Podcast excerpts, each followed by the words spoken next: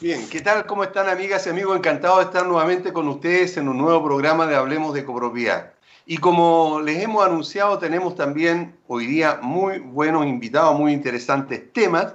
Y antes, por supuesto, tengo que saludar a mi compañera, mi partner, Carmen Gloria. ¿Cómo estás, Carmen Gloria? Qué gusto verte. Yo muy bien, Aníbal. Eh, con muchas ganas de partir este programa que va a estar muy interesante. Tenemos eh, temas también muy relevantes e invitados muy potentes. Así es, muy potentes. Y podemos empezar con el, con el primero, que ya está ahí a la vista de todos. Con el primer invitado. ¿Y que puedo decir algo entre nos? Pero que no escuchen el invitado, que es bastante guapo. Pero solamente lo vamos a ver nosotros tres, no el invitado, nada más que, que nosotros tres. Ah, eh, te doy el pase a ti, Aníbal, para que lo puedas presentar. Bueno, Sí, ok. Estamos en este momento con Víctor Briseño. Él es director ejecutivo de Arco Abogados y eh, además una persona, eh, un profesional muy conocido en el rubro de la copropiedad. ¿Cómo estás, Víctor? Encantado de saludarte. Muchas gracias por estar con nosotros. ¿Qué tal? ¿Cómo están? Muchas gracias a todos. Bueno, de, comienzo por la invitación, ¿cierto? Y por el espacio en esta instancia eh, tan enriquecedora en el fondo para poder conversar sobre este rubro que aún le queda mucho para poder compartir, ¿ya? Así que voy a estar acá disponible para ustedes y nuevamente muchas gracias por la invitación y saludo también a todos los auditores, ¿ya? Muy bien. Perfecto, muchas gracias por eso. Víctor, hay, una, hay un tema que hoy en día eh, es bastante eh, conversado eh, que la gente, sobre todo los residentes y algunos administradores, todavía no tienen la claridad de cómo manejarlo. Y esto está referente a el corte de suministro eléctrico para los morosos. La pregunta eh, eh, precisamente es, ¿hoy ya está prohibido en las comunidades que corten la luz a los morosos o no? No, no, ya.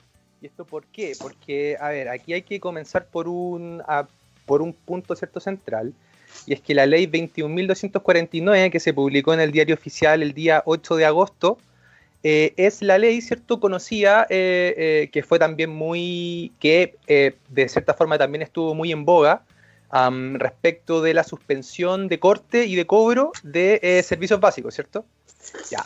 Esta ley, en el fondo, es, es la solución entregada de distintas mociones, ¿cierto?, del Congreso para poder regular el aspecto de los eh, servicios básicos, como dije, respecto de su cobro y respecto de la suspensión. Ahora, ¿qué efectos tiene esto dentro de la copropiedad, más allá de entrar en el eh, detalle de esta nueva ley? Que a todo esto hay, eh, en el fondo, ciertas sociedades de suministro, como en él, que en el fondo ya están aplicando lo que dice esta nueva normativa. Entonces, cuáles son los efectos para la copropiedad. Y la verdad es que entramos nuevamente a este artículo eh, también tan comentado, que es el artículo 5 de la actual ley de copropiedad. Lo que dice el artículo 5, en el fondo, eh, dentro de sus dos últimos incisos, es en el fondo la distinción de un condominio que tiene o no control individual de paso del condominio. Es decir, que cuando es el mismo administrador quien puede suspender el servicio eléctrico. Esta es una salvedad, en el fondo, que dentro de eh, todas estas mociones que yo mencionaba, que finalmente desembocaron en la ley 21.249, em, esa salvedad, en el fondo, es una laguna, digamos, es un aspecto que no, que no se reguló. ¿ya? Y por tanto existe el, el boletín número 13344 no, perdón, 13388-14, que está aún en el Senado y que está, eh, eh, que actualmente está en la eh, Comisión de Vivienda, ya que trata y que añade dos últimos incisos al artículo 5 que les comento. Entonces, en definitiva, ¿cuál es, la, ¿cuál es la distinción? Es que si el condominio no tiene un control de paso, digamos, individual del condominio, el servicio igualmente se puede suspender digamos, el eh, servicio eléctrico. Ya, ok. Y, en ese Caso, y en ese caso, eh, Víctor, si ya la, comunidad tiene ese, mm, para hacer ese corte individual, en el fondo, ¿quién debería ejecutar ese corte? Mira, el corte, Ya. ¿Y cuál es la forma correcta también? Porque también tenemos que entender que muchas personas entienden que este aparato individual eh, a veces se entiende que es el medidor. ¿Esto es así o no es así? Ya, mira, lo que sucede es que antiguamente, en el fondo, eh, era común que dentro de los condominios no existiera un eh, control individual, ¿cierto? De paso. Por tanto, también el eh, legislador del año 97-98 tuvo en consideración esto, en el fondo. ¿Cuál es la situación actual?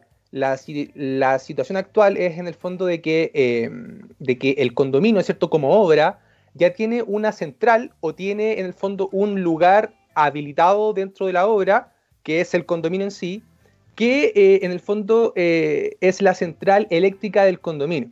¿ya? Respecto de esto se, eh, se tiene acceso. Por tanto, el que tiene que requerir o el que tiene que realizar el corte siempre es el administrador. ¿ya? Ahora, esto en el fondo tiene que cumplirse con ciertos requisitos que están desde luego en el mismo artículo 5.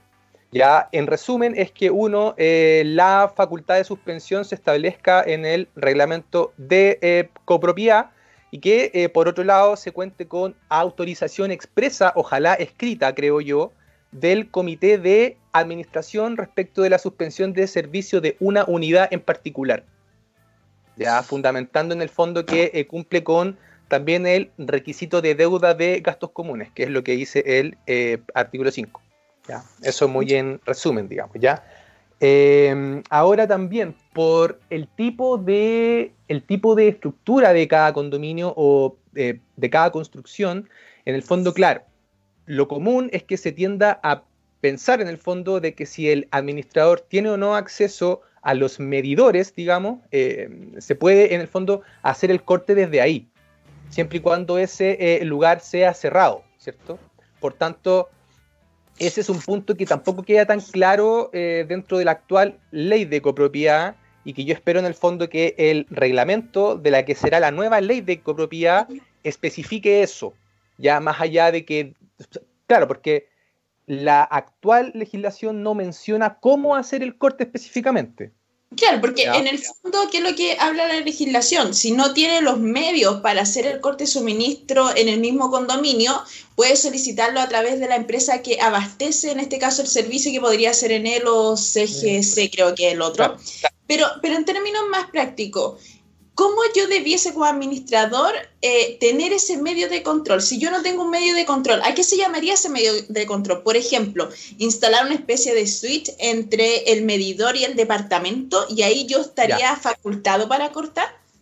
Ya, mira, eso ha sido un aspecto también súper discutido. ¿Por qué? Porque se ofrecen eh, ciertos bienes, en el fondo, que, eh, que se instalan en el interruptor del medidor con un candado, con una llave, digamos. ¿Ya? Esos, esos bienes en el fondo que eh, han sido muy comentados, yo, eh, o sea, yo no concuerdo en el fondo con la aplicación de este tipo de mecanismos. ¿Ya? ¿Por qué? Porque también existe otra, claro, porque también existe una afectación, digamos, de dominio respecto del medidor en sí y también es una medida que se podría también incluir de facto. Ya, o sea, no es algo también que, que, o sea, nosotros sabemos en el fondo que una, una, una medida como tal nunca estaría dentro del reglamento de copropiedad. No porque quizás ex ante no sea válida, sino que porque eh, generalmente los reglamentos de copropiedad no regulan este tipo de cosas. ¿ya? Por tanto, eso. Y, y, en ese caso, Víctor, Víctor, a tu apreciación, que un administrador haga el corte de suministro eléctrico directamente del medidor. Porque en el fondo eh, debiésemos definir de quién es el medidor. El medidor es de la comunidad, es del propietario de la unidad en ese caso. Si yo como administrador, porque el administrador tiene la facultad de intervenir en áreas comunes, pero ¿qué pasa con el medidor que es un bien en el fondo privado que está en un área común? En este caso, el administrador estaría cometiendo un delito al cortar el suministro eléctrico directamente de ahí. Mira, no sería un delito. A ver, ¿qué podría ser un delito ahí? Hay un delito en el fondo que es el hurto de energía eléctrica. Ya, pero eso es cuando el mismo dueño en el fondo eh, hace una alteración o una modificación del medidor para eh, fines en el fondo de eh, que en el fondo la cuenta de energía eléctrica sea más barata, todo ese tipo de cosas, ¿ya? Ahora, claro, efectivamente, acá, si bien no estaríamos ante un delito en el sentido penal, ¿cierto? Sí estaríamos ante una infracción de derechos fundamentales, en particular del derecho de dominio sobre ese medidor, pero también eh, ante una infracción, ante una responsabilidad infraccional por eh, la ley 19.537, la actual ley de copropiedad. Entonces ahí podríamos llegar al supuesto de que el artículo 23 de la actual ley de copropiedad y el artículo 26 también del decreto 46, que es el reglamento de la ley de copropiedad, no habilita dentro de las funciones del administrador a poder ejercer en el fondo esta eh, medida eh, más allá de, lo que la norma soporta, que vendría siendo, claro, intervenir ya directamente el medidor. Por eso yo antes comentaba que eh, no concuerdo mucho en el fondo con estos mecanismos que si bien tienen una intención loable, dentro de los jurídicos son súper cuestionables. Y, a tu, apreciación, Víctor, ¿cómo debiésemos, eh, los administradores en este caso, ejecutar el corte de suministro eléctrico? ¿Cuál debería ser la medida más, más, clara en el fondo para no eh, cometer una infracción, para que no, no, quede algo en la nebulosa por ahí que, que quizá incluso algún residente pudiera tomar acción contra el administrador o la comunidad? Claro, mira, eso, mira, yo creo que ahí el aspecto desde, desde desde una consultoría también y desde una estrategia. ¿Por qué? Porque ¿qué es lo que yo quiero conseguir con, el con la suspensión de suministro eléctrico? Es que en el fondo se salde la deuda por gasto común. ¿Existe otro mecanismo para poder saldar eso? Sí. ¿Cuál sería la cobranza judicial? Y yo lo he dicho, de que en tiempos de cuarentena, sobre todo en, en comunas en cuarentena, la suspensión de suministro eléctrico es de doble filo. ¿Por qué? Porque yo en el fondo actualmente estoy escribiendo un artículo acerca de que la suspensión de suministro eléctrico actualmente, con las condiciones actuales, va más allá de lo que la norma del artículo 5 tolera. ¿Ya? ¿Por qué? Porque en los hechos significa que actualmente, ¿cierto? Todas las obras de eh, condominio nos encontramos ante que las unidades en el fondo funcionan casi en un 90% con energía eléctrica. Por tanto, la suspensión de suministro significa en los hechos de que es una restricción casi total del dominio sobre esa unidad. ¿Por qué? Porque la eh. persona no, no, puede en el fondo continuar viviendo ahí. Víctor. Sí.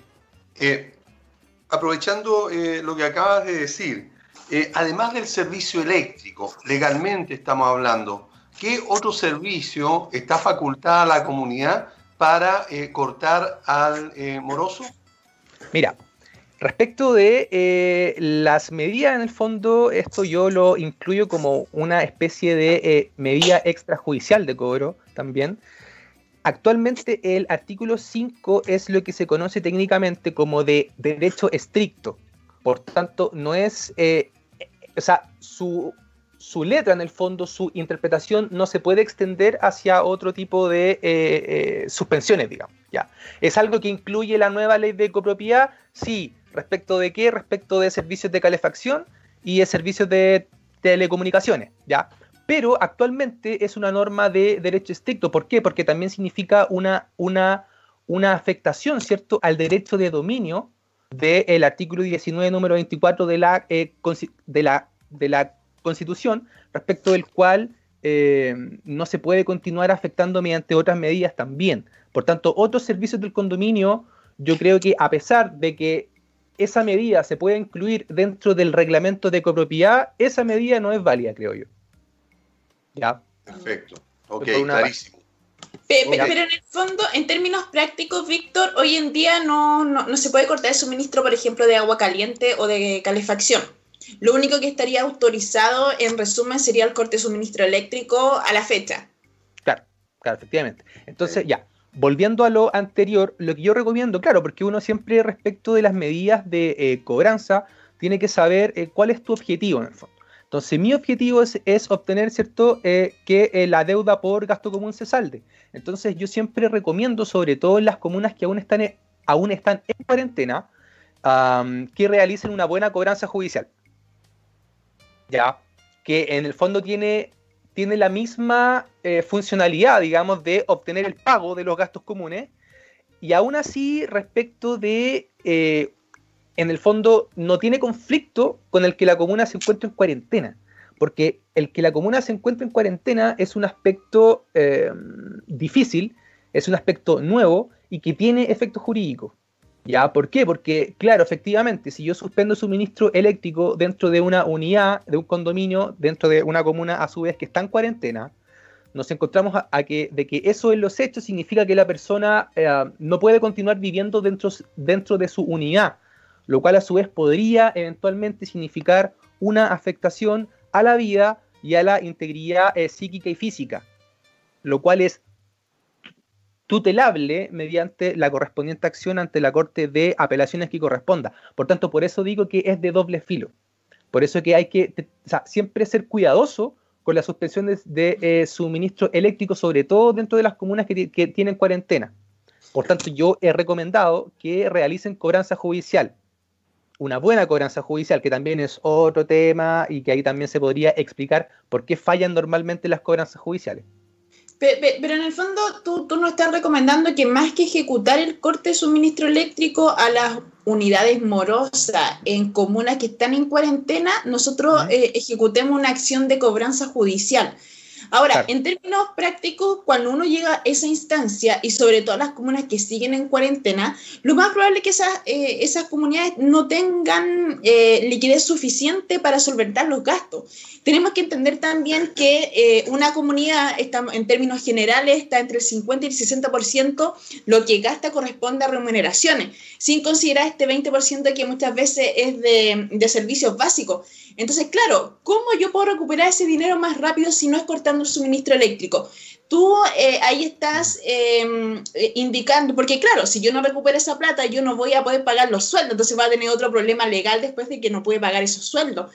Ahora bien, eh, si entendemos que, claro, puede tardar tres meses o cuatro meses en recuperar esa plata por un moroso que son tres o más gastos comunes discontinuos o continuos.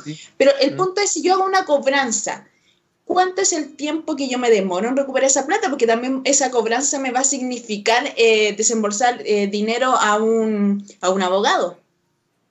Ya, mira, respecto a eso, em, claro, aquí hay que entender también que eh, no cualquier monto de gasto común es recomendable cobrar por, o sea, no cualquier cuantía de gasto común es recomendable cobrarlo judicialmente. ¿Ya? ¿Por qué? Porque también hay que eh, considerar de que un juicio tiene ciertos costos, que es en el fondo lo que tú estabas mencionando. Lo que yo digo es que antes de recurrir directamente a la suspensión de suministro eléctrico, por lo menos se intente cobranza judicial. Por lo menos que se intente notificar la demanda, digamos. ¿Ya? ¿Por qué? Porque nuevamente, yo creo que muchas veces, eh, sin una cifra exacta, digamos, pero Normalmente las consultas eh, que nos llegan a nosotros por eh, suspensión de suministro eléctrico, muchísimas veces nos encontramos con que la suspensión no es realizada de forma válida, ya sea porque la facultad no se encuentra en el reglamento de copropiedad o ya sea porque no se cuenta con autorización expresa y escrita del comité de administración autorizando esa suspensión. También nos encontramos... Sí. Eh, Víctor, ¿a qué te refieres con una autorización expresa escrita de parte del comité de administración? Claro, porque lo que dice la norma, en el fondo, lo que dicen los últimos dos incisos del eh, artículo 5, ¿cierto? Es que el comité tiene que eh, autorizar en el fondo la suspensión de suministro eléctrico, pero la norma se queda ahí. Ahora, respecto por un aspecto de forma, digamos, eh, ¿cómo yo puedo comprobar que efectivamente el comité autorizó la suspensión del suministro eléctrico? Así es. Mediante una reunión, mediante una reunión de comité. ¿Eso cómo se debiese certificar? Mediante una autorización escrita de un documento eh, quizás no tan complejo en el fondo. Claro, como se hace eh, dentro de los hechos por un acta de reunión de comité de la cual se deje constancia en el libro de acta eso podría ser, digamos, para que después la persona afectada pudiera recurrir a ese registro, ¿cierto? Y poder eh, revisar si es que efectivamente en cuanto a su situación se cumplió con ese requisito, digamos. A propósito, a propósito de, de, persona afectada, ¿qué pasaría o cuál sería, eh, en este caso, eh, eh, la acción que podría ejecutar alguna persona afectada, con justa razón o no, por el corte de energía eléctrica, eh, si él considera de que no es justo, que no es apropiado, ¿qué, herramientas tiene él para defenderse o para revertir la situación? Claro, mira, la acción casi por defecto respecto de estos casos es una acción cautelar en el fondo que se incluye en el artículo 20 de la eh, Constitución, que se conoce con el nombre de eh, recurso de protección, que en realidad técnicamente no es un recurso, por tanto es mejor decirle acción, digamos, pero esta acción en el fondo tiene por objetivo tutelar derechos fundamentales, ¿cierto? Dentro de los incluidos en el artículo 20, dentro del cual eh, también se ha dicho mucho dentro de la, dentro de la literatura al respecto, que muchas veces respecto de una situación que no tiene una afectación fundamental directa, yo casi siempre voy a poder recurrir eh, por una afectación al derecho de dominio, digamos, que es el eh, derecho del eh, artículo 19, número 24 de la Constitución. En este caso, es ese el derecho que están afectando, ¿cierto? Porque están afectando mi dominio sobre la unidad. Están afectando en el fondo mi facultad de uso, goce y o disposición sobre ese bien inmueble, del cual yo tengo un dominio. ¿ya? Por tanto, ese es el mecanismo, es una acción eh, cautelar, como dije, que quiere decir eso, que es una acción relativamente corta, ¿cierto? Que se eh, interpone, luego se notifica, eh, en el fondo el recurrido entrega su informe sobre la situación, que es dentro de la técnica una contestación en el fondo, luego de eso se alega ante la Corte y luego se obtiene sentencia. Entre eso no debiese eh, superar máximo los dos meses, digamos. Dos meses, igual es harto tiempo para un... Igual es harto tiempo, pero... ¿Y el juzgado de policía local no es más efectivo, más rápido? No, al contrario, o sea, eh, juzgado de policía local se rige por la ley 18.287, que en el fondo tiene el formato casi de un juicio sumario, digamos, donde yo interpongo la, la donde yo donde yo interpongo la acción, eh, se notifica la demanda, luego se celebra una audiencia en el fondo y luego de esa audiencia hay sentencia, pero entre este, o sea, desde el ingreso hasta fin de este juicio y que hasta que se obtiene sentencia definitiva en el caso pueden eh, ocurrir cinco meses, por ejemplo. Ya. Al ah, menos cinco o seis meses, digamos, ya. Ahora, claro, es más conveniente aquí siempre hay que hacer una comparación. Y es que respecto de la acción para poder tutelar un derecho fundamental, yo no puedo alegar los daños que me causaron. ¿Por qué? Porque esto ataca al acto ilegal o arbitrario que en este caso concreto fue la suspensión de suministro eléctrico. En cambio, ante una acción infraccional que yo le llamo ante eh, juzgados de policía local, nos encontramos con que yo interpongo denuncia infraccional más acción civil por responsabilidad extracontractual, alegando todos los daños causados. Entonces va una cosa por otra. Por una parte va el tiempo, pero por otra parte también va eh, la cuantía de los daños. Que claro, efectivamente hay muchos, en el fondo, eh, hay muchos inmuebles en el fondo que eh, sufren daños en sus muebles, ya sea en refrigerador, siento, y en otras cosas por la suspensión de suministro eléctrico. ¿ya? Lo cual también eh, se puede alegar un daño moral, en el fondo, que es la molestia o la aflicción, en el fondo, que le causó al afectado por el corte. Víctor, eh, te hago una consulta. Eh, ya, si no, quiere, no, no le vamos a cortar el suministro eléctrico al moroso. Ya queremos llegar a un acuerdo con ese moroso. Nos vamos a poner en, la, otra, en la otra mirada. ¿Quién está facultado para llegar a ese acuerdo con el moroso? Porque en el fondo, quien ejecuta el acto de cortar el suministro, eh, dado que está llevando las cuentas, es el administrador, siempre y cuando tenga la autorización del comité de administración. Entonces, en este caso, ¿quién llega al acuerdo? ¿Quién está facultado? ¿El administrador, el comité? ¿Cómo se hace? Ya. Mira, ese ha sido también un tema muy consultado eh, respecto de eh, este, en el fondo, convenio, ¿cierto? respecto de deudas por gasto común. Ahora, el punto es que, claro, efectivamente, si nos vamos eh, a la letra expresa de las normas, el, encargado de realizar el cobro de los gastos comunes es el administrador.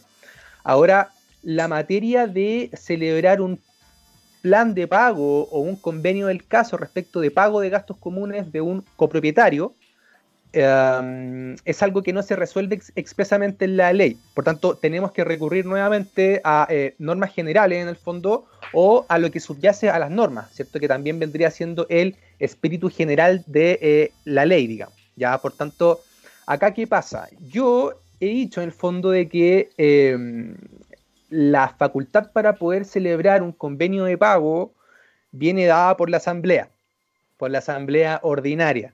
Otras personas me podrán decir, pero Víctor, a ver, ¿por qué no lo puede hacer el comité si tiene las facultades para representar a la asamblea, digamos, ¿cierto? Como dice el artículo 21 con todas sus facultades, que es una norma que eh, se discute mucho y que ha generado en el fondo mucha, mucha, o sea, bien digo, mucha discusión al respecto, sobre todo por la designación de los administradores, que ese también es otro tema. ¿ya?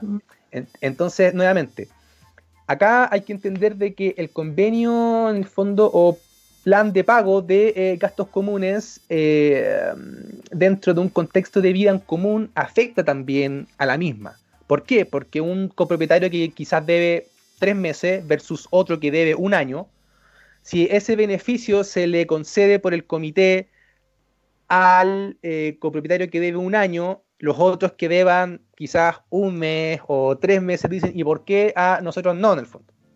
Por tanto, yo, yo creo que eso tiene que ser un aspecto que se zanje por asamblea ordinaria. Okay. ahora, ¿qué pasaría en tiempos de COVID? donde todavía, ¿cierto?, celebrar asambleas está un poco complicado por eh, todas las eh, resoluciones técnicas en el fondo del Ministerio de Salud. Se podría plantear un caso de que lo pudiera hacer el comité, pero yo tampoco lo recomiendo.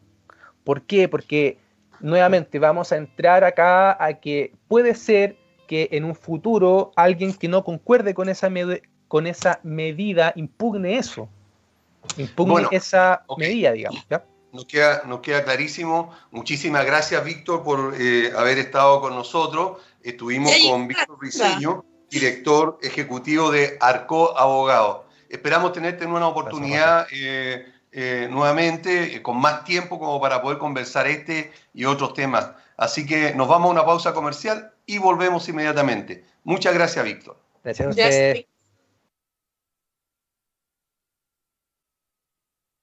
Bien, ya estamos de vuelta con el programa Hablemos de Copropiedad y tal como lo habíamos comentado, estamos con potentes invitados nuevamente y sobre todo que están relacionados directamente con el trabajo diario de la administración.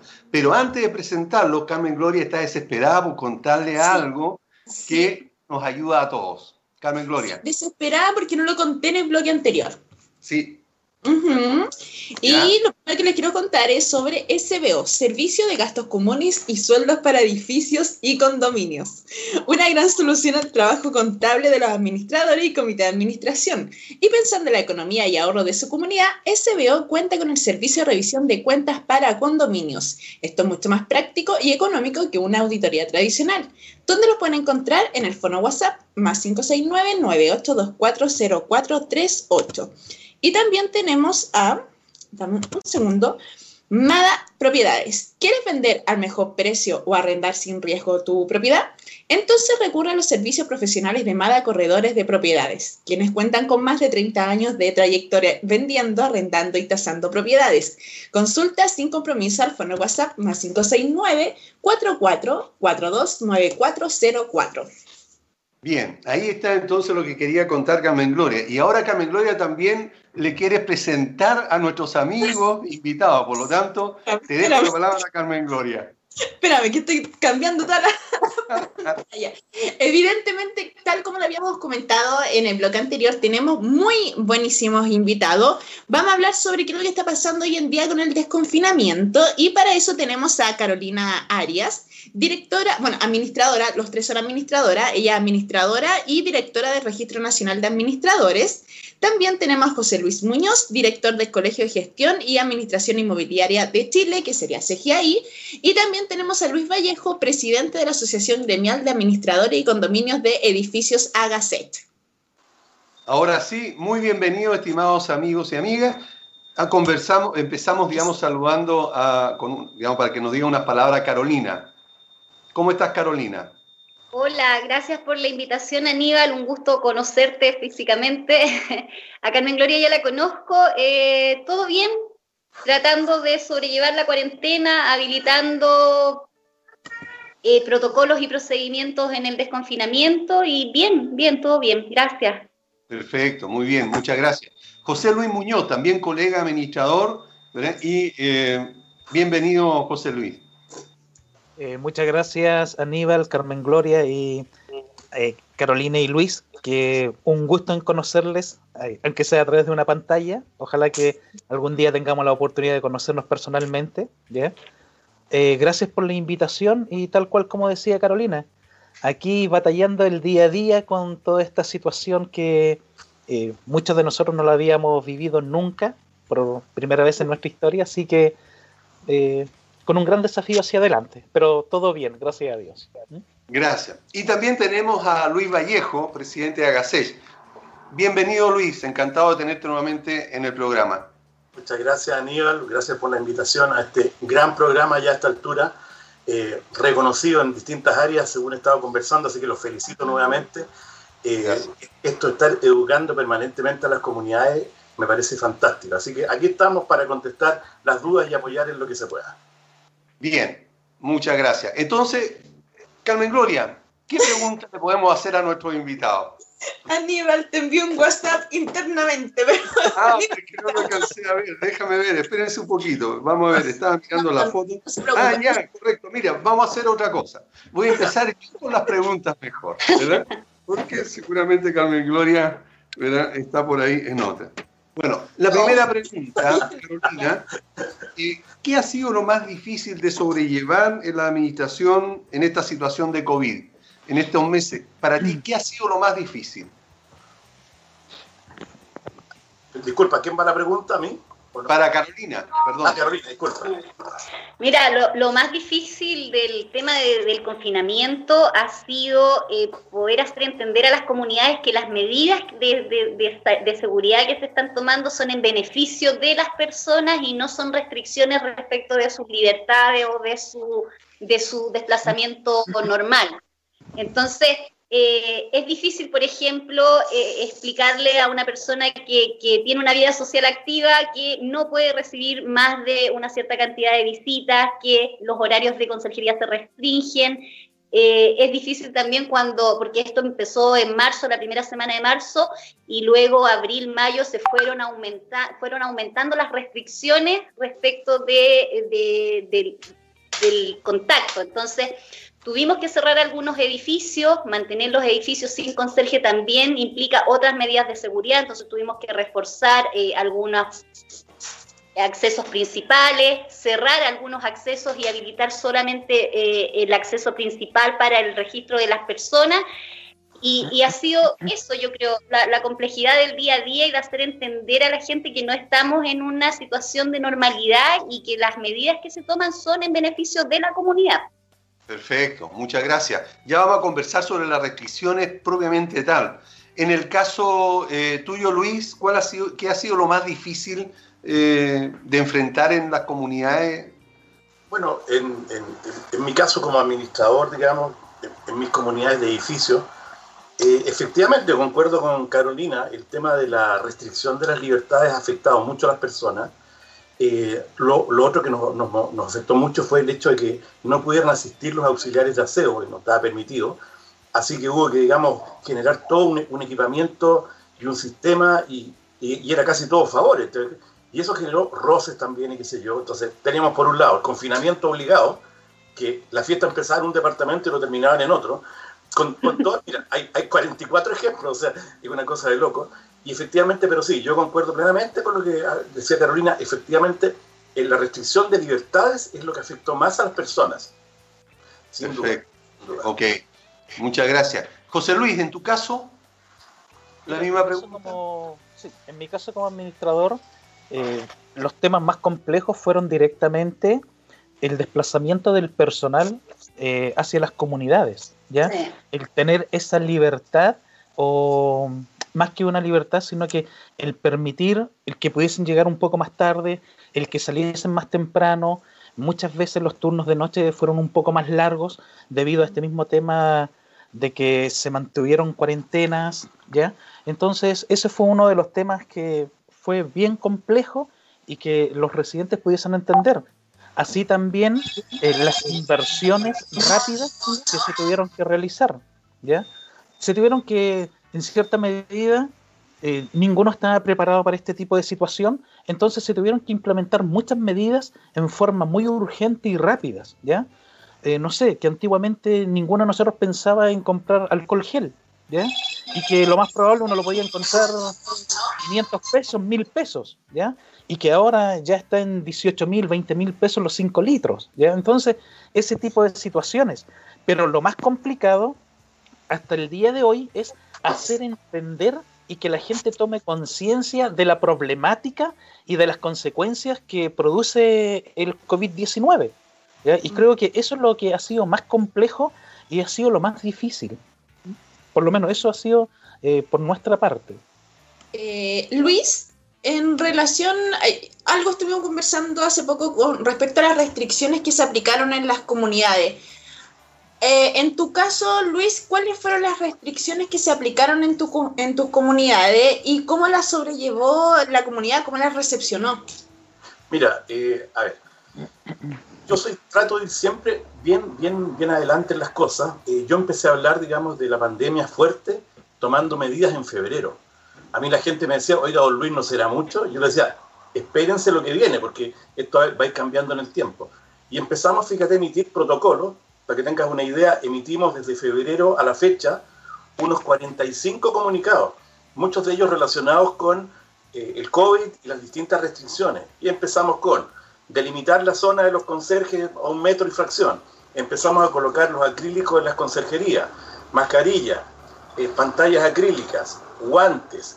deshabilitamos eh, la, recepción de, de encomiendas y las dejamos todas en un mismo lugar de acopio. Dejamos un libro un libro exclusivo para que el despachador anote para quién va el despacho con un lápiz exclusivo, para que tampoco haya intervención. Y el conserje tiene que ser solamente la conducción de la persona. Eh, después viene todo el tema de la sanitización de ascensores, la cantidad máxima de personas. Mira, es, son es larga la lista y, efectivamente tuvimos mucha resistencia, sobre todo con los porfiados, tan renombrados ¿qué hay? Pero Luis, en tu caso tú comenzaste en febrero. Eh, eh, ¿Cómo lo recepcionó la gente? Porque en el fondo, claro, esto todavía no se veía venir, fue recién en marzo, a fines de marzo. Eh, ¿Te encontraron que eras muy proactivo o que quizás estaba exagerando la situación? ¿Cómo llevaste esto? Bueno, derechamente así, o sea, derechamente, oiga, Luis, pero no será mucho, ¿no cree usted? Yo le decía, mire, cuando empiece, perdone lo que le digo, le voy a decir, le decía, cuando tengamos, qué sé yo, 70, 80, 100 personas diarias muertas, de una enfermedad que es una pandemia mundial, que no tiene cura y al cual estamos exponiendo a nuestro... Yo soy bien duro para decir las cosas y frontal, ¿ah? y ahí la gente como que reaccionaba, fíjate, pero hay gente que no le tomaba el peso y efectivamente pensaban que uno estaba, oye, que aquí, oye, no, si esto es una cosa grave, le dije, nadie sabe cómo va a reaccionar cada organismo, todos, todos reaccionan distinto a la enfermedad, algunos no lo sienten y otros se enferman grave, independiente de la edad. Mi hija es kinesióloga, trabaja en el Hospital del Carmen y me cuenta unas historias de terror con gente joven. ¿eh? Entonces, toda esa información que tenía adelantada, la traté, digamos, de canalizar para que, bueno, como administrador, tratar, digamos, de que la comunidad esté cada vez mejor. Siempre un poco incomprendido, te voy a decir, ¿eh? porque muchas veces las personas, que el administrador es el pushing ball del tema y te dan, pero, pero no siempre te agradecen. Eso yo creo que lo sentimos todos. ¿eh? Carolina, en tu caso, bueno, yo recuerdo que hace un tiempo atrás, eh, a través de la plataforma de Vipro, tuve la, oportunidad de conversar contigo y tú planteabas que tenías un número importante de comunidades que eran de personas eh, mayores, ¿ya? Sí. Eh, sí, estamos, estamos en lo correcto, bien. En ese caso, ¿cómo fueron las restricciones que tú aplicaste en las comunidades? Porque claro, es distinto cuando tenemos comunidades que quizás la gente es más joven, quizás puede que entienda más rápido o puede que no. ¿Cómo fue tu caso? Mira, en mi caso fue mucho más fácil em, activar los protocolos y las medidas de, contención sanitaria porque efectivamente tengo eh, comunidades que están en el casco histórico de, Santiago y, pertenecen a personas de, mucha edad. Entonces, ellos por iniciativa propia se cuidan y em, entendieron que las medidas eran en, favor de ellos. Entonces, ¿qué hicimos? Dos edificios del parque forestal se cerraron por completo. Eh, manteníamos a un conserje en turno ético de máximo tres horas por día, que en el fondo cumplía la función que no podía cumplir el aseador porque el aseador no está autorizado para trabajar. Entonces, él iba a realizar cuatro tareas básicas, chequear bombas, sala de ascensores, retiro de basura y chequear los, eh, los elementos de seguridad, que las cámaras funcionaran, que estuvieran las puertas cerradas. Y eso ha sido hasta ahora, porque la, Municipalidad de Santiago estuvo, o la Comuna de Santiago estuvo en confinamiento histórico. Entonces, eh, ahora estamos, por estos 15 días que quedan, con el mismo procedimiento, con los mismos protocolos, los edificios permanecen cerrados, sí estamos retomando la actividad de los conserjes. En, Providencia fue distinto, ahí lo que tuvimos que aplicar fueron algunas medidas de, restricción de horario de los conserjes, eh, también el tema de los permisos, para poder obtener los permisos de los conserjes fue al principio desastroso porque las comunidades o tenían una, una actividad económica que no correspondía a las esenciales o no estaban actualizados los representantes legales, entonces hubo que pedir permisos en la comisaría, luego las comisarías no las entregaban, entonces ha sido, ha sido la pandemia sacarnos el trote a los administradores para poder mantenernos actualizados y mantener a las comunidades en resguardo. Y ahí lo que hicimos fue en el fondo em, sacar a unos conserjes, poner a los conserjes más jóvenes en, sus, en turnos éticos también y eh, aumentar las medidas de control con huella digital, con tarjetas electrónicas de acceso y bloquear las visitas, o sea, las visitas no podían ingresar a las comunidades y se entendió. Por lo menos en, en, Santiago, en la comuna de Santiago, la gente lo entendió. En Providencia costó un poco, pero porque hay también gente que, que no es mayor. Entonces, ahí es donde te digo yo que, que pasa esto de tú no estás prohibiéndole nada al, al, al, propietario ni al residente, sino que estás tomando las medidas necesarias que por ley te corresponden, porque en el fondo uno tiene la responsabilidad de, activar todos los protocolos sanitarios en las comunidades. Claro, y en el fondo resguardar la salubridad de todas las personas que están viviendo ahí.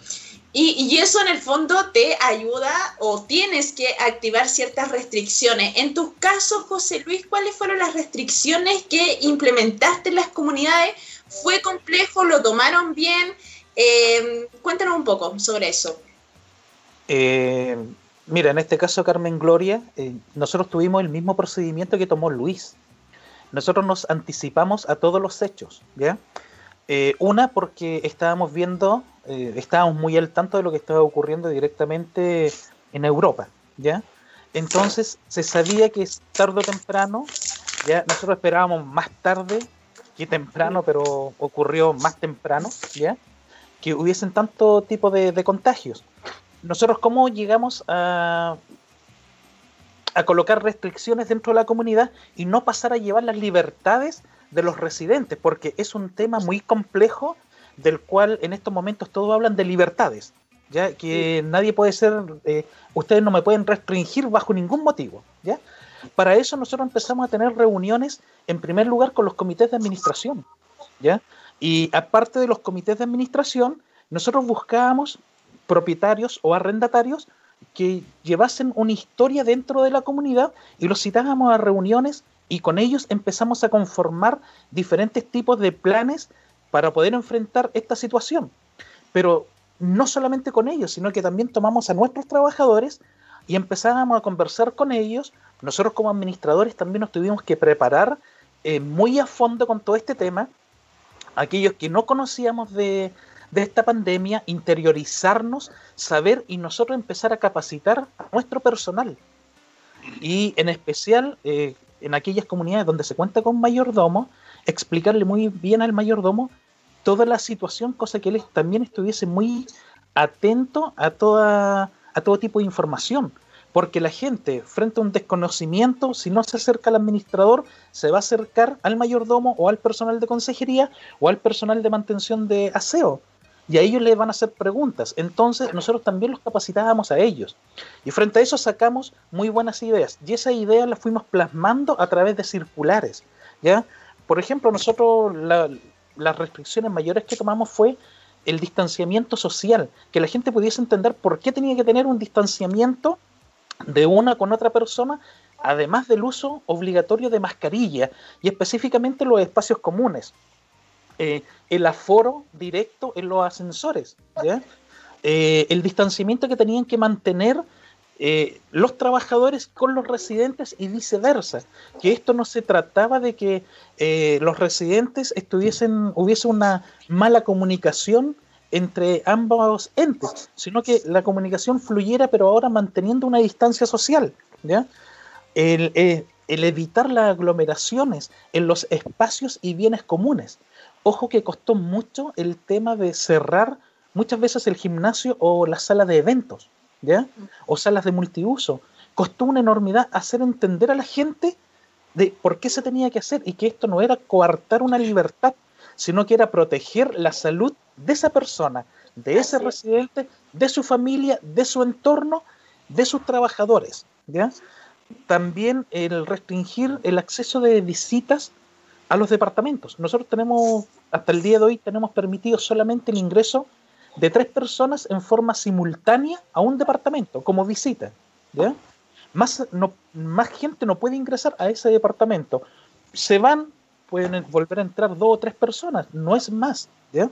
Y así también la restricción en la entrega de los delivery eh, directo a los departamentos, porque nosotros una de las medidas que tomamos, pero así en forma radical y que no transamos, fue que el delivery solamente llegaba hasta consejería.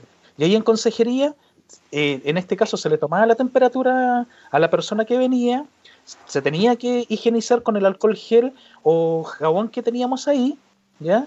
Y todas las encomiendas llegaban ahí. Si alguien pedía, no sé, comida y todo, tenía que bajar a la consejería a buscar. Pero eso fue lo que nosotros tomamos esas medidas.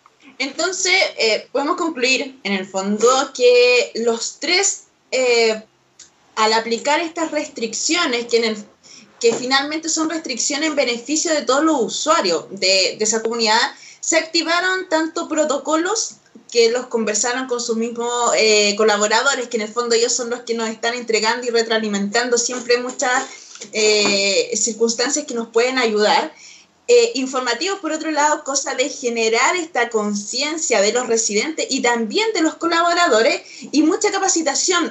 Eh, los tres hablaban mucho de capacitar a cada colaborador y también a la gente. Creo que ahí los tres tienen algo muy en común y súper potente en este aspecto, porque muchas veces olvidamos, solamente nos quedamos con el informativo, con el protocolo, pero cómo los capacitamos y cómo hacemos después un control sobre eso. Y también por ahí Carolina que hacía mención de cambiar las medidas de control de acceso. O sea, si antes teníamos cierto control, empezamos a modernizar quizás eh, los controles de acceso. Quedan muchas preguntas más, ya son las 12, dos minutos y tenemos que ir a una pausa comercial, así que eh, nos vemos a la vuelta y seguimos con nuestros invitados. Bien. Bien.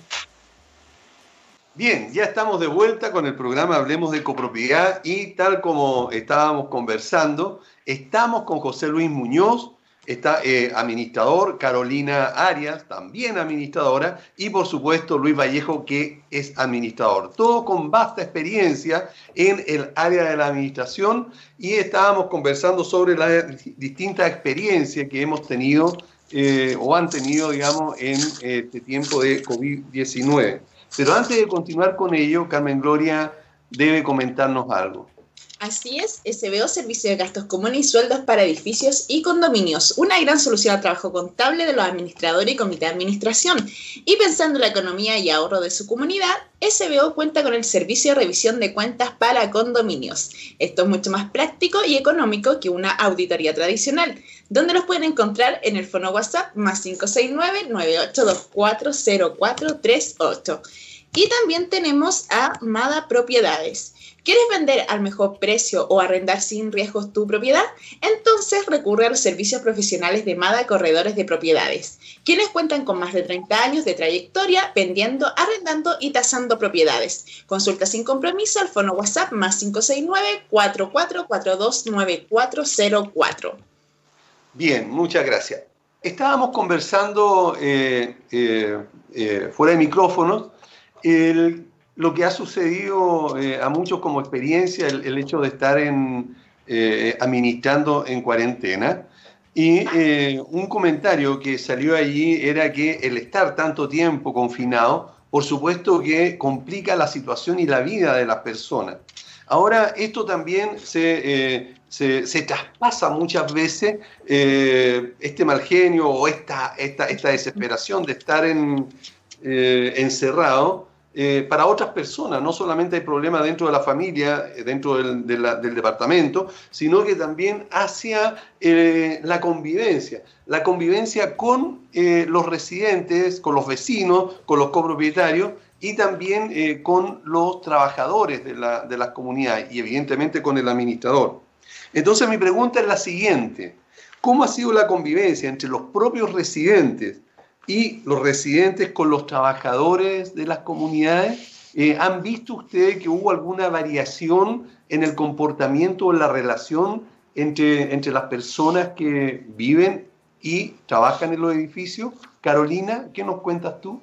Mira, por mi parte, eh, ha sido súper satisfactorio. Como te digo, yo manejo comunidades donde la mayoría de las personas son adultos, adultos ya mayores, entonces em, ven a los trabajadores como apoyo.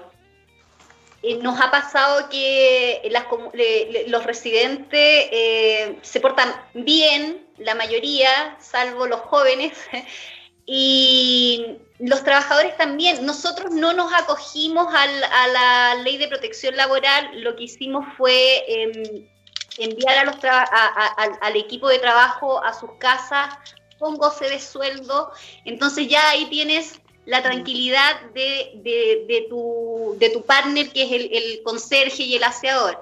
Y por otra parte, eh, estamos en contacto permanente con los residentes, entonces si necesitaban algo, si tenían algo que ya pasa de lo cotidiano, por ejemplo, está la lavandería cerrada, no sé qué hacer, entonces eh, ayudarles en ese tipo de cosas. No, no hemos tenido eh, reclamos, afortunadamente yo tengo residentes que son súper colaboradores y tenemos una muy buena relación y, ha estado bien. O sea, no.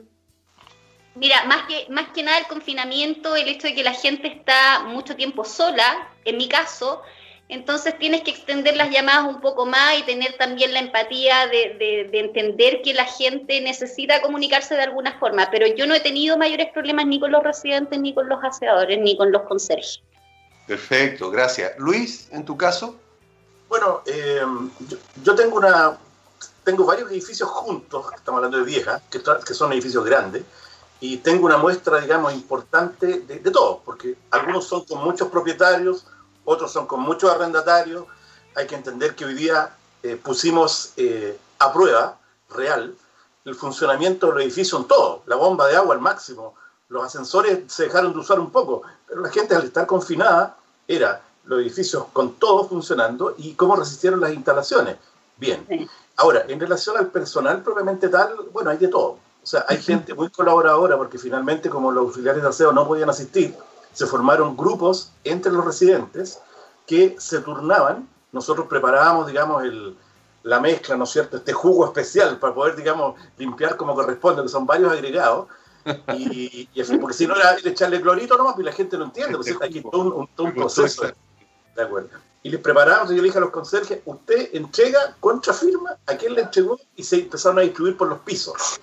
Y empezaron a gastar el doble todavía, porque en el fondo es otra aplicación. Y ellos mismos se enojaron con ellos mismos, porque algunos limpiaban mucho, otros no limpiaban nada.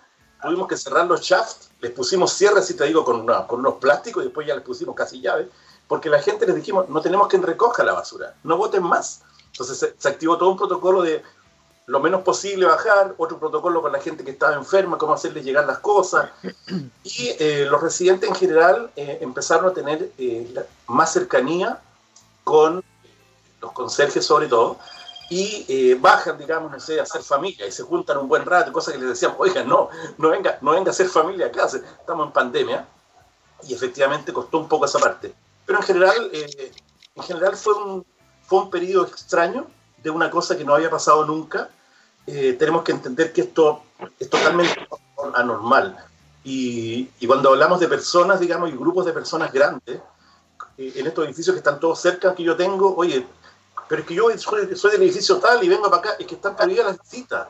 Es que, es que, es que cuesta mucho que me entiendan. pero así fue. O sea, mira, aquí hemos aprendido mucho. Yo estoy súper preparado para la próxima pandemia, así que por ese lado han dado todo, todo así que es lo que tengo que comentar.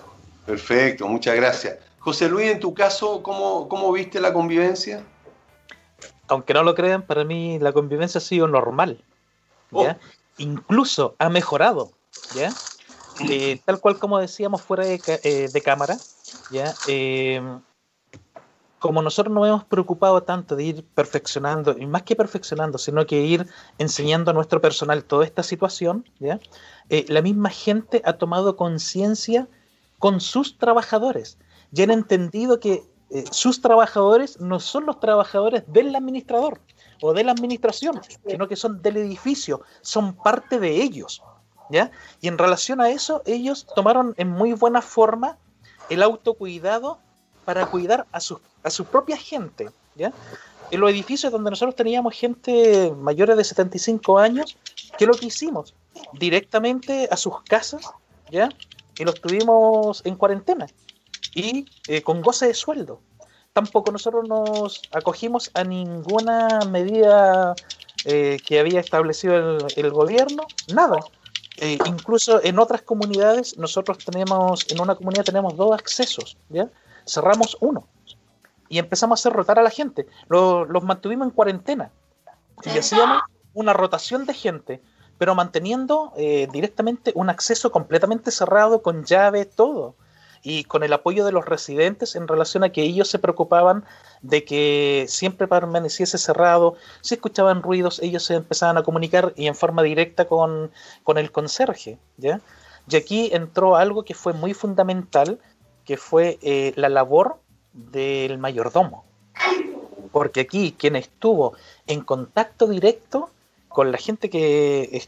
porque en las comunidades, quisiésemos o no, igual tuvimos contagiados, ¿ya? Pero en una comunidad fueron bastante los contagiados, pero eso fue porque se contagiaron afuera, ni siquiera ahí adentro, por- porque ellos no se preocuparon de tomar sus propias medidas, ¿ya? Y el mayordomo era el que estaba en contacto directo con ellos, ¿ya? Era el que se preocupaba de botarle la basura, si tenía que ir a comprar, iba a la feria, eh, en cierta medida funcionó como nana o como nano, ¿ya? Eh, siempre estuvo ahí preocupado, O, o más que eso, José Luis, eh, fue como parte de la familia. En el fondo, eh, más que nano, eh, los trabajadores empiezan a formar parte de tu familia, empiezan a ayudar, empiezan a conocerse más también entre los residentes, porque también se da una especie de que nos empezamos a conocer entre todos, nos empezamos a ayudar entre todos y también hay, hasta se genera como una especie de aprecio hacia los trabajadores. Y que, qué interesante es lo que se que siempre se habla de mucho individualismo y una de las cosas que yo creo que la pandemia eh, generó eh, fue el abrirse hacia los otros, entender que los otros también tienen problemas. Claro, esto no, no, no fue en general que todas las comunidades del 100% haya sido así, pero en términos generales sí, ser un poco más empático también, como decía Carolina, y, y en el fondo entender que todos podemos ser afectados de alguna u otra manera. Y también sensibilizar a cómo ayudamos al otro, sobre todo para los que estaban con casos positivos. Porque claro, ¿quién se atrevía a ir a ayudarlo? Igual es compleja la situación. Y, y, y re interesante que se haya abierto esa posibilidad, sobre todo para los conserjes, que muchas veces se tratan como empleados, se basurean muchas veces por los mismos residentes, y hoy en día esa visión es más casi de familia, es, es la percepción que por lo menos tenemos nosotros.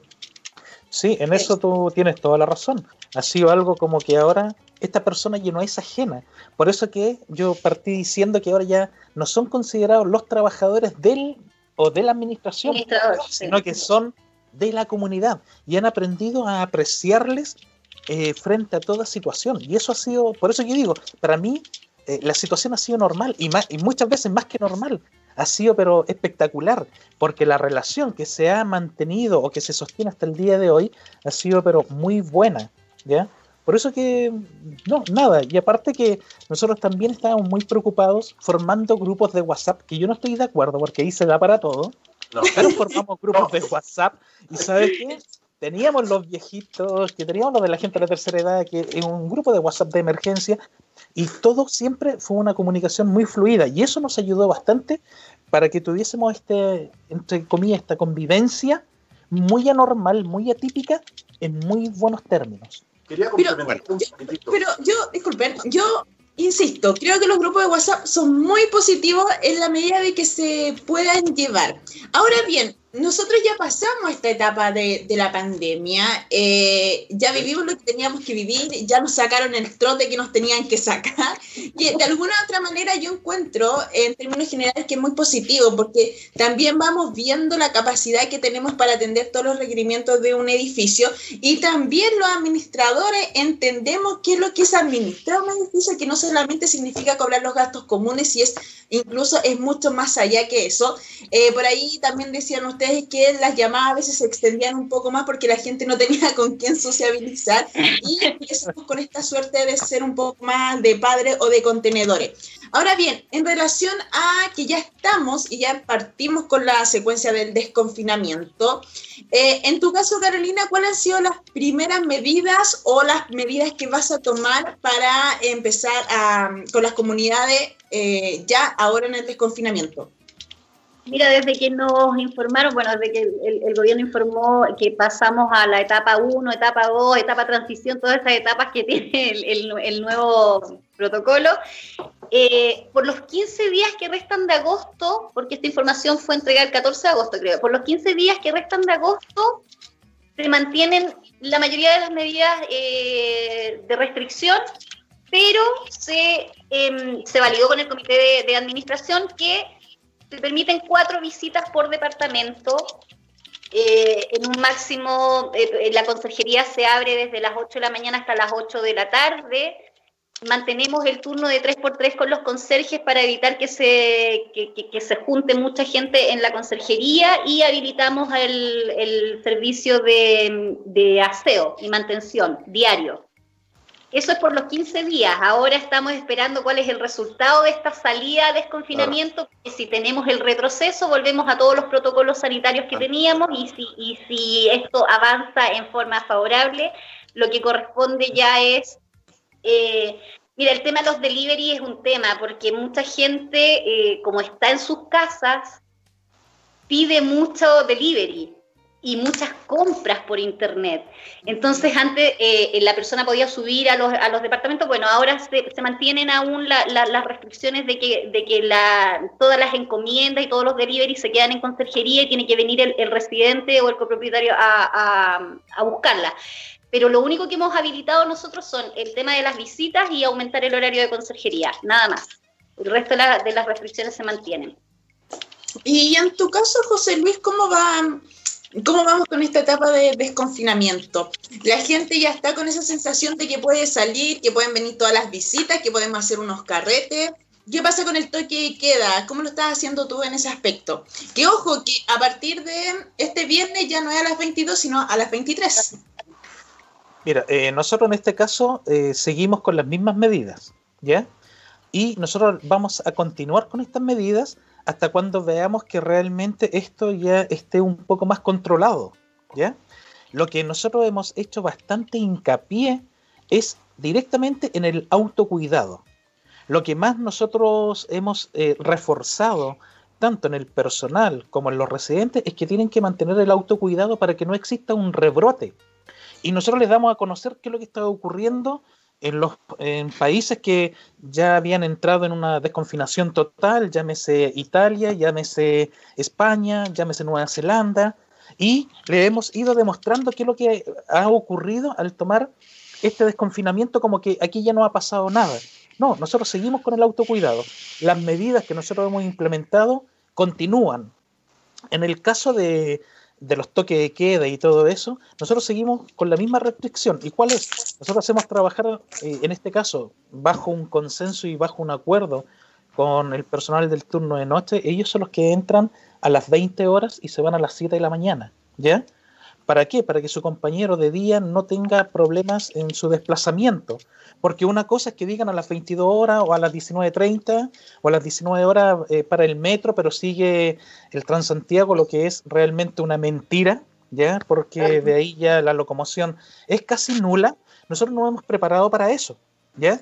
Y nosotros vamos a seguir eh, bajo esta misma modalidad por lo menos todo agosto y ver qué es lo que ocurre en septiembre como yo decía en forma anterior, esto lamentablemente, así como el gobierno tiene un, un plan paso a paso, para nosotros los administradores también esto es un paso a paso. Tenemos que ir viendo nuestras propias realidades. No tomar en cuenta lo que está ocurriendo, no sé, que en algunas comunas se puede desconfinar, pero ¿qué es lo que está ocurriendo? Pueden haber muy buenas ideas, pero frente a eso nosotros eh, seguimos siendo muy cautos. ¿Ya?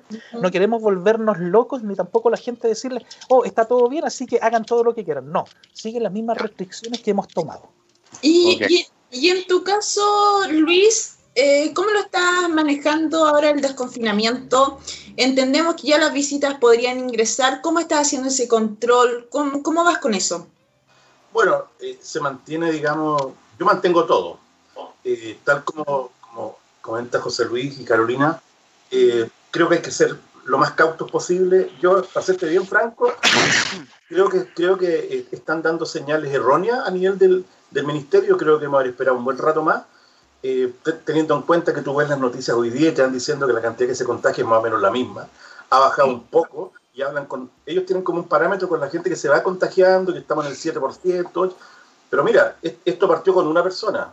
Eh, el, el, el, el SARS-CoV-2, que genera la enfermedad COVID, ¿no es cierto? Eh, es, un virus que tiene hoy día seis cepas distintas. Entonces, cuando tú hoy día tienes un país específico como Chile, porque aquí tenemos que analizar primero la república entera y, después las repúblicas chiquititas que son los condominios, que todas funcionan distintos. Entonces, bajo esa lógica, eh, no podemos llegar y abrir y decir, ¿sabes qué más? Ya, de ahora para adelante, oye, tenemos este tema del 10%, que la gente anda vuelta loca, buscando dónde comprar qué. No hay cosas. Muy curioso. Entonces la gente, oye, quiero robar el computador. No hay computadores. ¿Hasta cuándo? Hasta cuando lleguen. Ya, hoy sacaron los termómetros. ¿Qué ocurre? Hay un volcamiento de las personas y que está respaldado por la autoridad y la autoridad en el fondo está pidiendo cautela. Pero la gente no, no, da cautela. Entonces, nosotros aquí hay que manejar este grupo humano eh, como recomendación. Eh, tenemos que ponernos firme aquí, ¿ah? porque de lo contrario, te digo, vamos a empezar a tener casos y casos y casos dentro de las comunidades que antes no teníamos.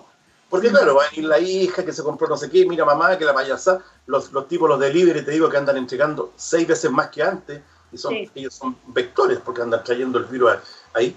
Entonces, en, en, nuestro caso mantenemos todo igual, las mascarillas, todo. En el caso de las visitas, sí, pero con tope máximo, no así las fiestas, digamos.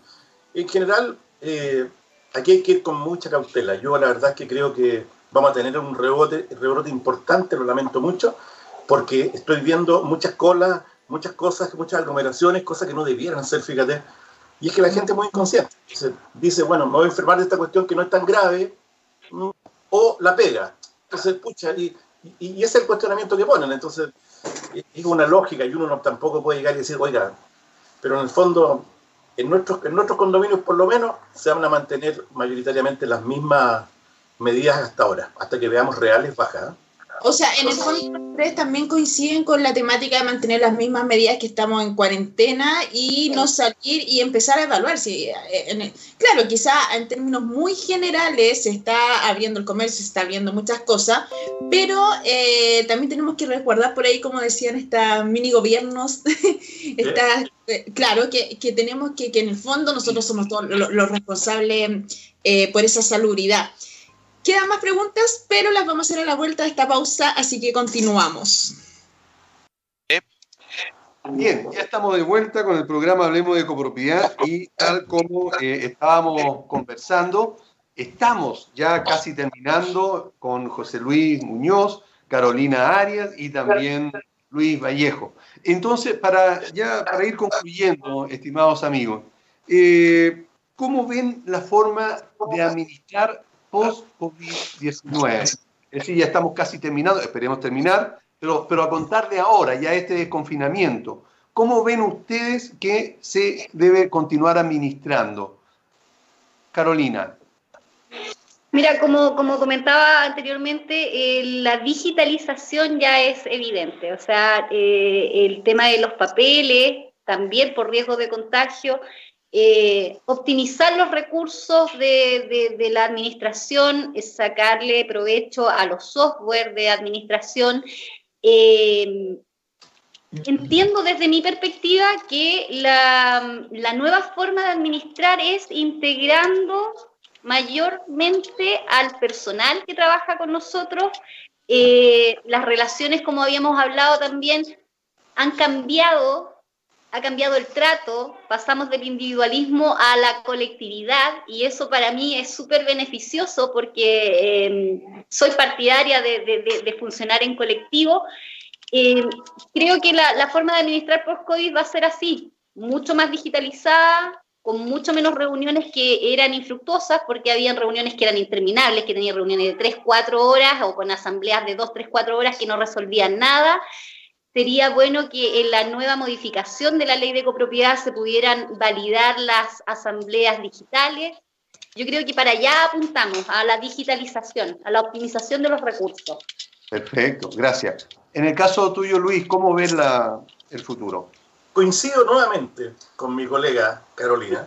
Eh, creo, que, creo que la pandemia va a dejar hartas cosas, estos periodos de confinamiento en cuarentena, podríamos hacer un programa entero. ¿ah? ¿Qué cosas dejó la cuarentena? Mira, eh, indudablemente eh, el, trabajar vía telemática ayuda, ayuda, digamos, a... A mí me ha tocado, te digo, en un día hacer tres, no asambleas, sino que reuniones con gente ayuda porque conversas con gente, hasta que la gente se acostumbró. Que al principio era, era como, ah, es que, es que me complico. Ahora, oye, es que Zoom, es que ahora da lo mismo cuál, o Skype, o Zoom, o Meet. Entonces, la herramienta está definida, cambió el concepto. Lo que es bueno, ¿eh? lo que es bueno, e, esto, esto también sirvió para medir qué capacidad de Internet tenemos en el país.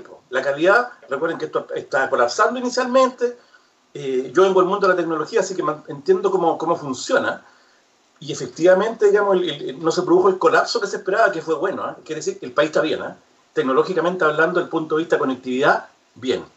Ahora, lo que viene también, también tiene mucho con la tecnología. Evidentemente los softwares eh, tienen una parte importante aquí, donde yo creo que hoy día administrar un, edificio sin software no, tiene ninguna lógica. ¿no?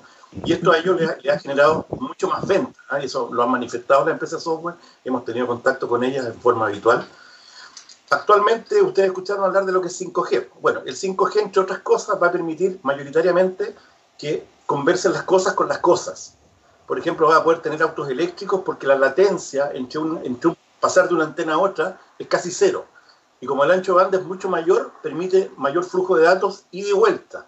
Eh, cosa que para los que es videoconferencia, eh, siempre ustedes cuando hablan de Internet hablan, escuchan, digamos que, oye, tantos megas, pero son de bajada nosotros ahora estamos usando Internet con mucha subida, que es cuando tú emites la señal para que te vea en otro lado.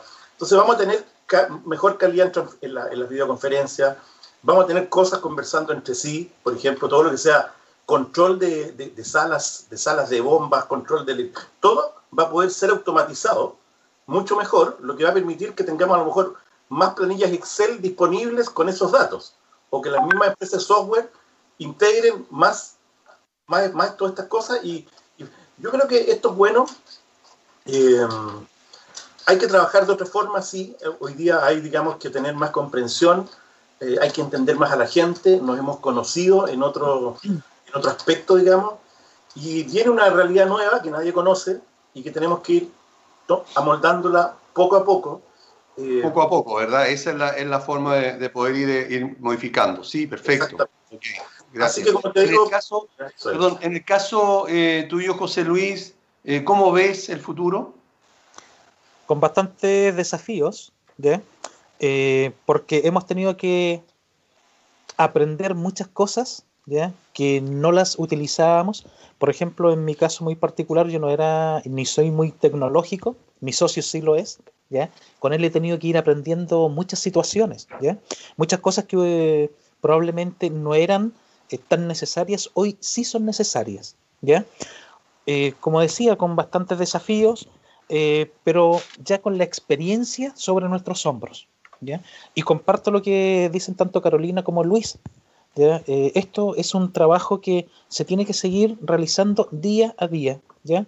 Esto no va, no para, y seguimos aprendiendo, por eso que vuelvo a reiterar, con bastantes desafíos, y esto es muy simple. Cambiamos y nos adaptamos. No hay otra. Así es. Eso, eso es muy importante lo que acabas de decir, ¿verdad? Y, eh, y es fundamental, digamos, para los administradores, digamos, que quieran continuar eh, ejerciendo la actividad, ¿verdad? Pero bueno, Muchas gracias por haber estado con nosotros. La verdad es que nos pasamos el tiempo que ustedes nos, nos estaban regalando por mucho rato más. Por lo tanto, no queremos eh, quitarles más de su tiempo. Y bueno, esperamos en una próxima oportunidad volver a reunirnos, ¿verdad? volver a conversar con ustedes para que nos cuenten las experiencias propias de, de- de la actividad de la administración, una, una actividad bastante apasionante ¿verdad? para los que la disfrutamos ¿verdad? y llevamos mucho tiempo en esto. Así que muchísimas gracias por haber estado con nosotros. Nos quedamos con Carmen Gloria en el programa y lo dejamos libre a ustedes para que continúen con sus tareas propias. Así que muchas gracias, chicos. Gracias, Gracias a ustedes por la ustedes. invitación. Gracias Carmen Gloria y Aníbal por la invitación. Bien. Chao Carolina y Luis, un Hasta- gusto. Chao, que estén bien. Estén bien, cuídense. Bueno, tiene que cortar para, para que no siga la imagen ahí. Ahora vamos a contar un secreto nosotros. Sí, vamos, ahora, lo- ahora, ahora los escuchar. pelamos. Espérate que se vaya. Ahora nos van a pelar, chao. Chao. No. Bueno, ok. Mientras ellos se salen del, digamos, de, de la pantalla, ¿verdad? Eh, nosotros tenemos que continuar. Carmen Gloria. Sí, eh, vamos con la mención que había quedado pendiente del bloque, que es SBO, Servicio de Gastos Comunes y Sueldos para Edificios y Condominios, una gran solución al trabajo contable de los administradores y comité de administración. No te puedo mirar por la pantalla, me da risa, Aníbal. ¿Por Y qué? pensando en la economía y ahorro de su comunidad, SBO cuenta con el servicio de revisión de cuentas para condominios. Esto es mucho más práctico y económico que una auditoría tradicional. ¿Dónde los pueden encontrar? En el fono WhatsApp más 569-9824-0438. Y también tenemos a eh, Mada Propiedades. ¿Quieres vender a mejor precio o arrendar sin riesgo tu propiedad? Entonces recurre a los servicios profesionales de Mada Corredores de Propiedades, quienes cuentan con más de 30 años de trayectoria vendiendo, arrendando y tasando propiedades. Consulta sin compromiso al fono WhatsApp más 569 44429404. Bien, ya estamos. Ay, sí. Ahora sí, ¿verdad? Sin- Sí. Ahora peleemos. No. Ahora, ahora los pelamos. No, fue muy agradable haber estado con ellos. La verdad es que nos dieron eh, bastante, eh, eh, si- nos dieron a conocer bastantes situaciones que muchos administradores las hemos vivido, pero es bueno también escucharla por parte de otros administradores para que los demás colegas también se enteren y por supuesto los copropietarios que nos están escuchando. Oye, eh, a propósito, quiero mandar un saludo a todos nuestros auditores. Eh, ya son más de 25.000 las personas que nos están eh, escuchando, por lo tanto, a todos ellos muchas gracias por conectarse con nosotros, apoyarnos y también el interés de querer entender o escuchar lo que significa vivir en copropiedad. Carmen Gloria. Así es, es que estamos, estamos con desfase, ¿no? Ah. No, no, no eh, es verdad. eh, sí, agradecer a todos los auditores, gracias a nuestro oyente, el programa ha ido creciendo mucho más y evidentemente también se van levantando muchos temas. eh, tanto así que el programa yo creo que es el único que ha logrado convocar a la gran mayoría de los actores que están relacionados con el rubro y, por qué no decir, los más importantes actores que están relacionados con el rubro. Eh, en términos generales, el programa de hoy día eh, podemos definirlo eh, sobre todo para los administradores y también a las comunidades que se autoadministran y a, la- a los residentes, en términos de cómo actuar. Ya pasó el tiempo de la pandemia donde estuvo muy complicada la situación en los meses de junio y julio y oh, en el fondo es reforzar lo que ya hemos hecho a través de este último tiempo, que es los protocolos, los informativos y las capacitaciones. Estas tres herramientas yo creo que han sido fundamentales, tal como lo decían también nuestros invitados, para poder de- llevar de mejor manera las administraciones de las comunidades. Eh, evidentemente no se pueden hacer asambleas, evidentemente uno no puede eh, mantener contacto con la gente, sino más bien a través de una vía eh, más digital, como podrían ser las reuniones a través de estas plataformas. No obstante, eh, siempre la información debe llegar clara, precisa y muy bien canalizada desde, eh, en este caso, desde el administrador hacia los colaboradores y también hacia los residentes. Evidentemente, cada informativo tiene que ir con un protocolo. Estamos explicando el protocolo, cómo se va a actuar y no, no tal como decían por ahí, no ser autoritario, sino dar una instrucción o una forma en que se va a proceder una comunidad siempre con el respaldo de explicar el por qué, para que la gente también vaya tomando conciencia. Y por qué no decirlo, todo esto va de la mano siempre y cuando exista una capacitación constante de cara al, en este caso, a los residentes y también a los conserjes, en realidad a los colaboradores. Yo creo que estos tres elementos son fundamentales para que un administrador que quizás eh, tomó una administración en este tiempo no ha podido conocer quizás con suerte la instalación, pero sí por último sobrellevarlo en términos de relacionarse con los otros. Eso es muy importante, ¿verdad? Eh, y, eso, y eso es algo de lo que nosotros debemos también tener eh, presente, tal como decía nuestro invitado, la cercanía con los residentes, el contacto que eh, se tiene, se debe tener con ellos, el que hoy día cambió la forma de, reunirse, ya no es necesario que sea física, que sea presencial, sino que muchas de las cosas también se puede hacer a través de, esta, de estas plataformas que existen hoy día, el Sky, el Zoom y todos estos otros que, que hay por lo tanto, es una gran oportunidad que van a tener también las comunidades y los administradores para ir mejorando el servicio y mejorando las comunicaciones.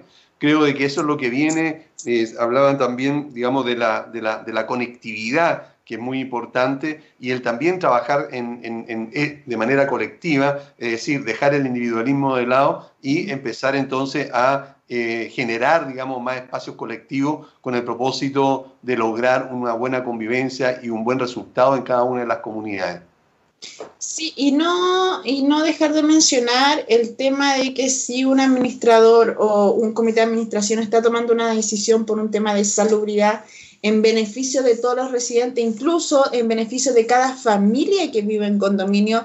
Entiéndase que muchos condominios eh, tienen niños entonces aquí estamos no solo ampliando el rango del propietario en sí, sino propietario y su familia. Familia, entiéndase como lo quieran llamar. En el fondo, tener la conciencia y cuando me está llegando un informativo, por ejemplo, de que está prohibido el uso de la sala de eventos aún, siendo que se pueden recibir visitas, tomar conciencia de por qué se está ejecutando esa acción y no dar respuesta a través de que no se metan en mi vida personal, porque ojo, no es que se estén metiendo en tu vida personal, te están cuidando para que no tengas problemas más adelante. Eh, yo creo que quizás esa soberbia, eh, que evidentemente nunca va a quedar eliminada por completo de la gente, a veces juega una muy mala pasada, sobre todo si la comunidad completa está remando hacia un fin que es el autoprotegerse. El cuidado, claro, y la salubridad. Y al, respecto de ese comentario que tú acabas de decir, cuando hay algún residente que dice, eh, no se metan en mi vida o no se metan en mi privacidad. Metiche, la verdad es que... ¿ah? Metiche. claro, la verdad es que metiche fue la expresión. La verdad es que eh, nadie se, se, se, mete, al contrario, nadie le interesa la vida de esa persona. Y es más, ni siquiera la salud de él. Lo que se está protegiendo es la salud de la comunidad completa. Por lo tanto, eh, lo, que, lo que se establece en las normas es precisamente para cuidar a todos. Y eso es una facultad que tiene la comunidad porque así lo establece la ley de copropiedad. Por lo tanto, independientemente que alguien esté de acuerdo o no, debe acatarlo porque así lo establece la ley y la reglamentación que en ese, en ese edificio o en esa comunidad eh, se estableció para esta situación.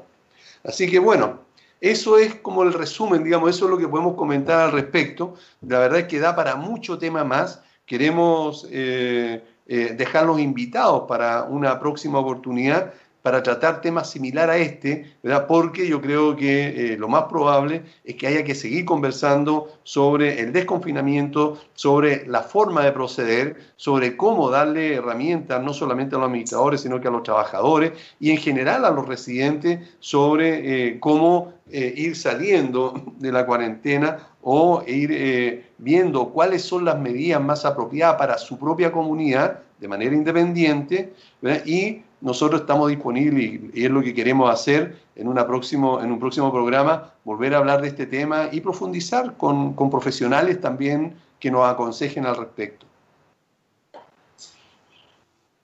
Perfecto. ¿Así? ah, bueno. Yo concuerdo plenamente contigo, Aníbal. Ah, perfecto. si estamos de acuerdo, entonces podemos empezar a buscar a los invitados. buscar a los, invitados, sí.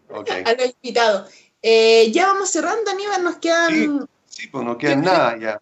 Un par de segundos. Eh, evidentemente volver a, dar las gracias a todos a quienes nos escuchan, a quienes nos escriben también, a quienes tienen esas consultas que van resolviendo día a día y en el fondo a toda la gente que nos ha estado apoyando durante ya estos, van a ser en octubre dos años. Casi dos años, ¿verdad? Sí, así es. Bien.